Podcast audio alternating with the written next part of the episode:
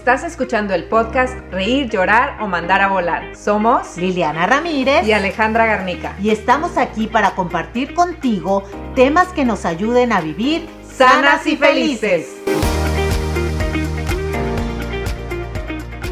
Bienvenidos a un episodio más de Reír, Llorar o Mandar a Volar. Vamos a hablar de reírnos el día de hoy, de reírnos por vivir en el extranjero, ¿no? Oh, el reír. Vivir en el extranjero está de risa algunas veces. Algunas veces está de risa, otras veces está de llorar.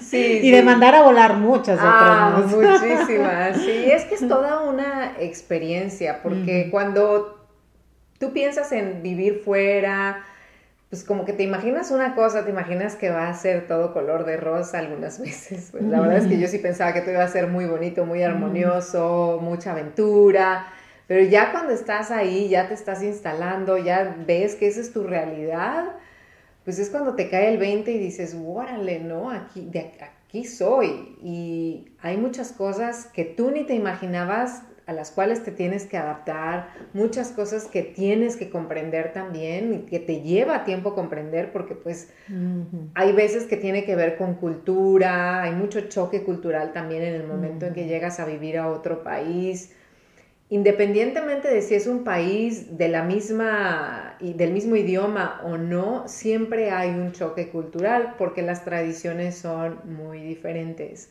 Pero ahora nos vamos a enfocar a hablar de cosas simpáticas que nos han pasado o que sabemos que le han pasado a alguien y, bueno, pues nada más para aligerar un poquito el podcast con este episodio. ¿Qué opinas, Lili? Sí, sí, es este, pues como todo en la vida, todo tiene sus pros y sus contras y pues en ti está si te, si te concentras o te enfocas solamente en lo malo o nada más en lo bueno o si eres totalmente objetivo. Pero el día de hoy eh, va a ser para divertirnos. Vamos a recordar algunas anécdotas. Sí, yo voy a empezar compartiendo una anécdota que tuve cuando me fui a vivir a Inglaterra.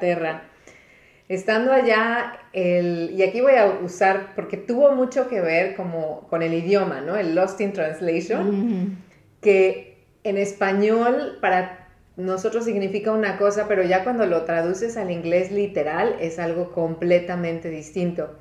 Y cuando ya llevaba yo allá tal vez un año viviendo en Inglaterra y el, vicepresidente de sistemas se fue, renunció y me lo encontré y le habían hecho la despedida y ya cuando me lo encontré en el pasillo, yo, ay, que te vas, qué triste. Y aquí en Estados Unidos hay una frase que, que dice for good. Cuando tú dices, eh, I'm living for good o me estoy yendo, eh, el for good es para siempre, ya no regreso, ¿no? Mm. Pero para nosotros, si lo traduces literal al español, es em, me estoy yendo para bien. Para bien. Yo hubiera entendido eso. ¿eh? O sea, ahorita como lo dices, yo hubiera entendido que para eso. Pues eso es lo que yo pensaba. Entonces, cuando me lo encontré, es, le dije, I hope you are living for good, que te estés yendo para siempre. Entonces, yo ni idea, obviamente yo no tenía ni idea y le dije, I hope you're living for good. Y ya se quedó callado nada más así como que se sacó de onda. Ruda es, sí. y a lo mejor yo creo que agarró la onda y dijo, bueno, yo creo que esta niña no sabe de qué estaba hablando. Y ya después me siguió la plática y todo. Ya después le comenté a mi, a mi esposo y le dije, ah, no, pues le dije, oh, I hope you're living for good. Y me dice, no, eso no se le dice a nadie porque I hope you're living for good. Es que espero que te vayas para siempre. Ay, y imagínate yo, no. qué contexto tan completamente diferente. No, sí, sí. Y bueno, pues finalmente ya se iba, entonces ya no tenía nada que ver con él, pero de todas formas sí me sentí súper apenada y ya después, ahorita ya me da risa cuando pienso en eso, pero es estas cositas tan pequeñitas que pues son para ti inocentes, pero en realidad pueden tener un, un impacto negativo en cómo lo recibe la gente, ¿no? Sí, yo de las cosas que recuerdo de las primeritas, así los primeros días, es ir al súper y encontrar muy emocionada una lata de frijoles, la compro y voy a mi casa, la abrimos y la comemos porque se van deliciosos y eran dulces. Oh. en México no existen los frijoles dulces. No. Uh-uh. Entonces aquí era como con miel, o sea, de plano le comimos y los escupimos así todo el mundo de, ¿qué es esto? Pues cuestiones culturales, ya acá viene la, la comida pues ya muy modificada lo que es realmente las cosas mexicanas. Entonces sigue la comida, este también en, en, en, las cosas que ves y que tú dices, wow, ¿sabes qué me acuerdo mucho? La vez que vi por primera vez el camión de la basura.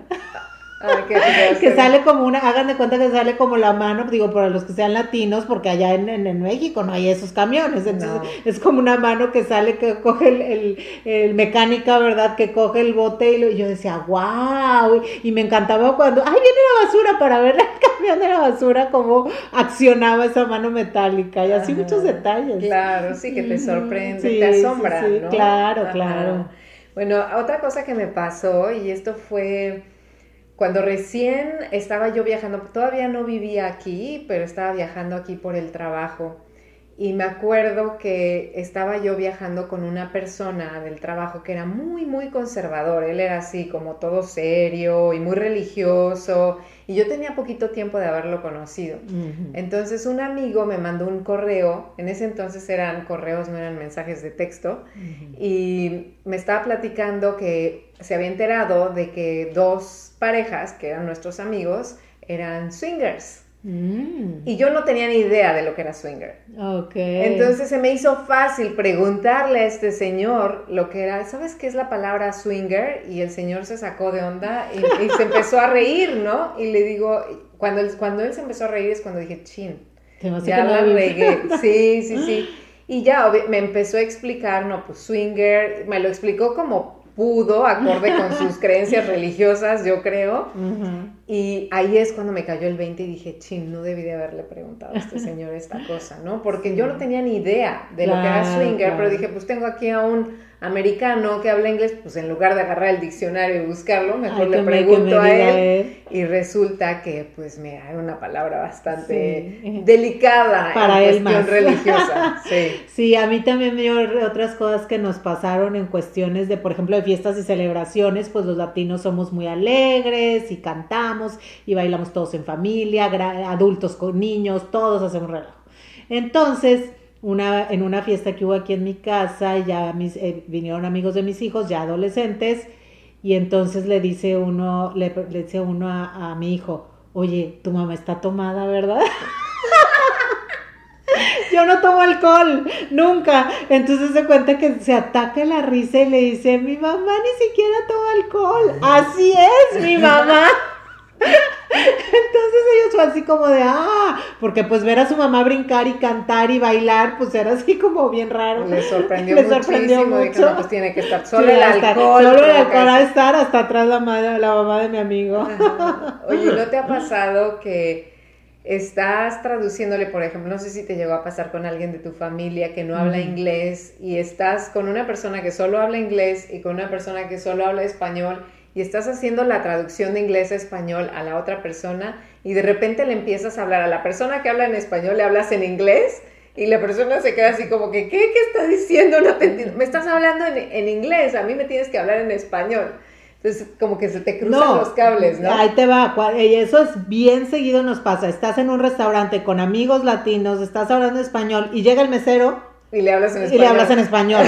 y el mesero nomás te, te pela los ojos así como diciendo, ay, hasta que dice, ay, I'm sorry, sorry. O sea, no, el cambiar el chip de, o sea, estás tan relajado y tan a gusto con tus amigos que se te olvidan dónde estás y que todos hablan inglés, por ejemplo.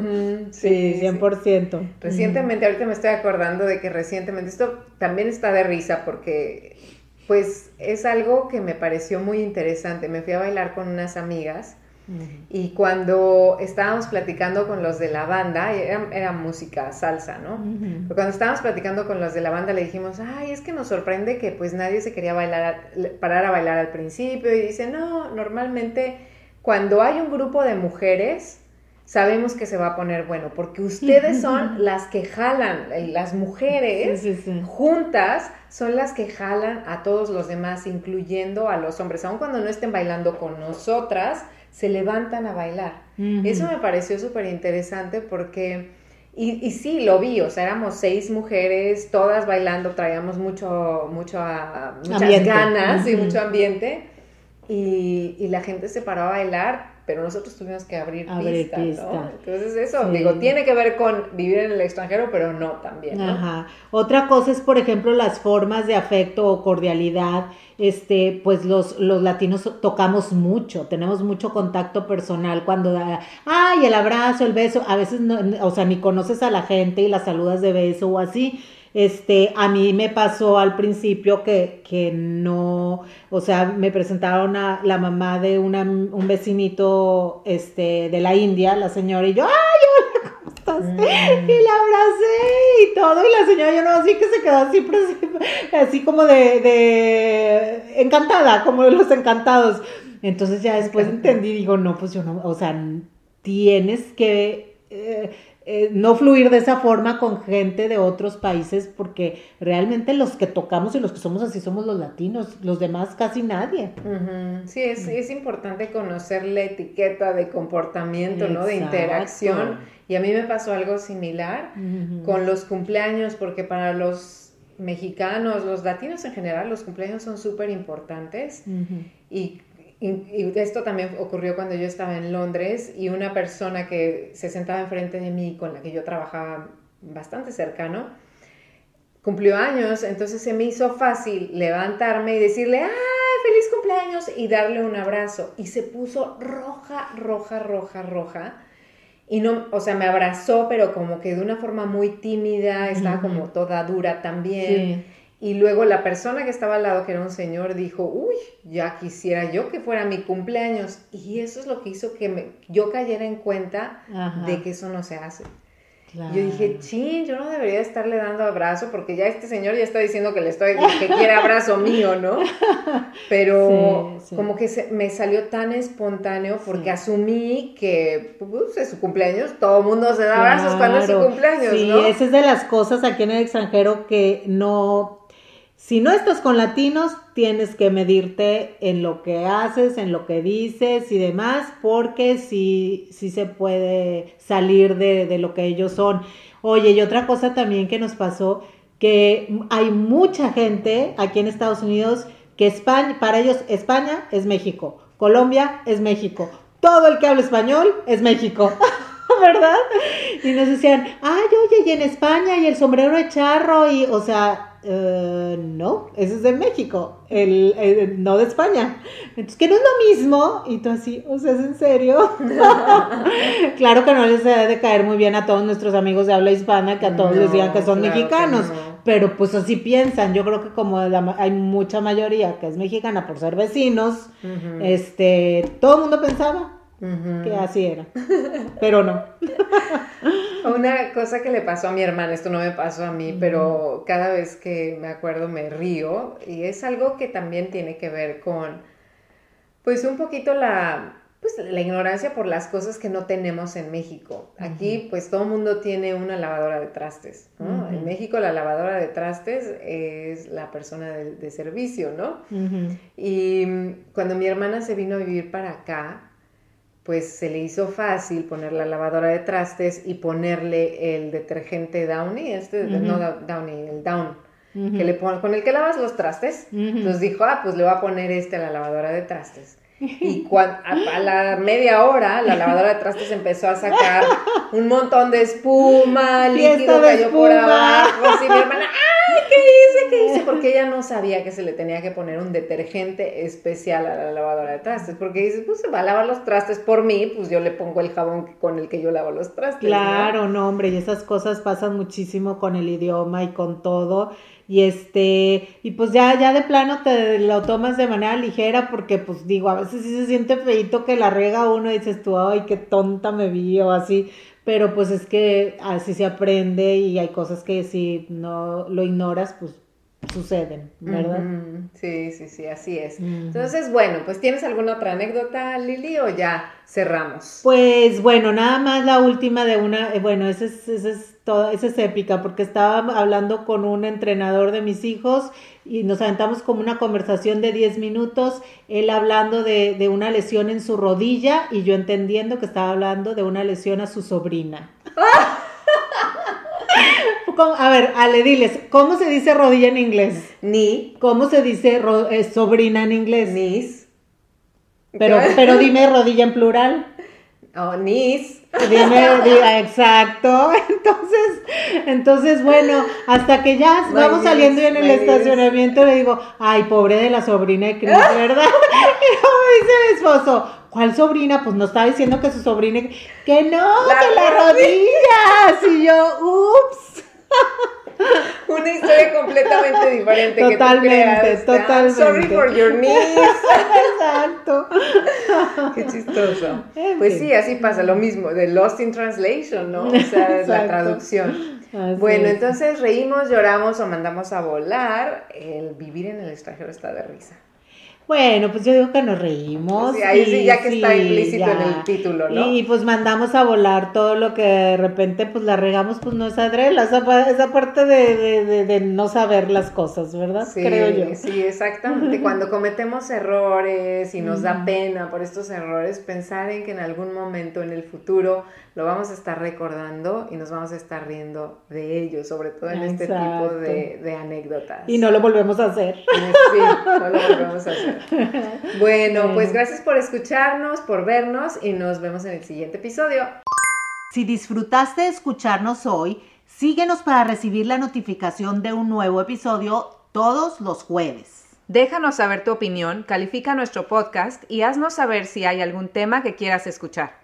Búscanos también en nuestras otras redes sociales. En Instagram y Facebook como iam.alegarnica o en mi sitio web www.alegarnica.com. A mí me encuentras en YouTube como Liliana Ramírez Keto y más, Instagram keto-liliana Ramírez, en TikTok estoy como arroba dieta keto Liliana Ramírez y en Facebook dieta keto sí by Liliana Ramírez.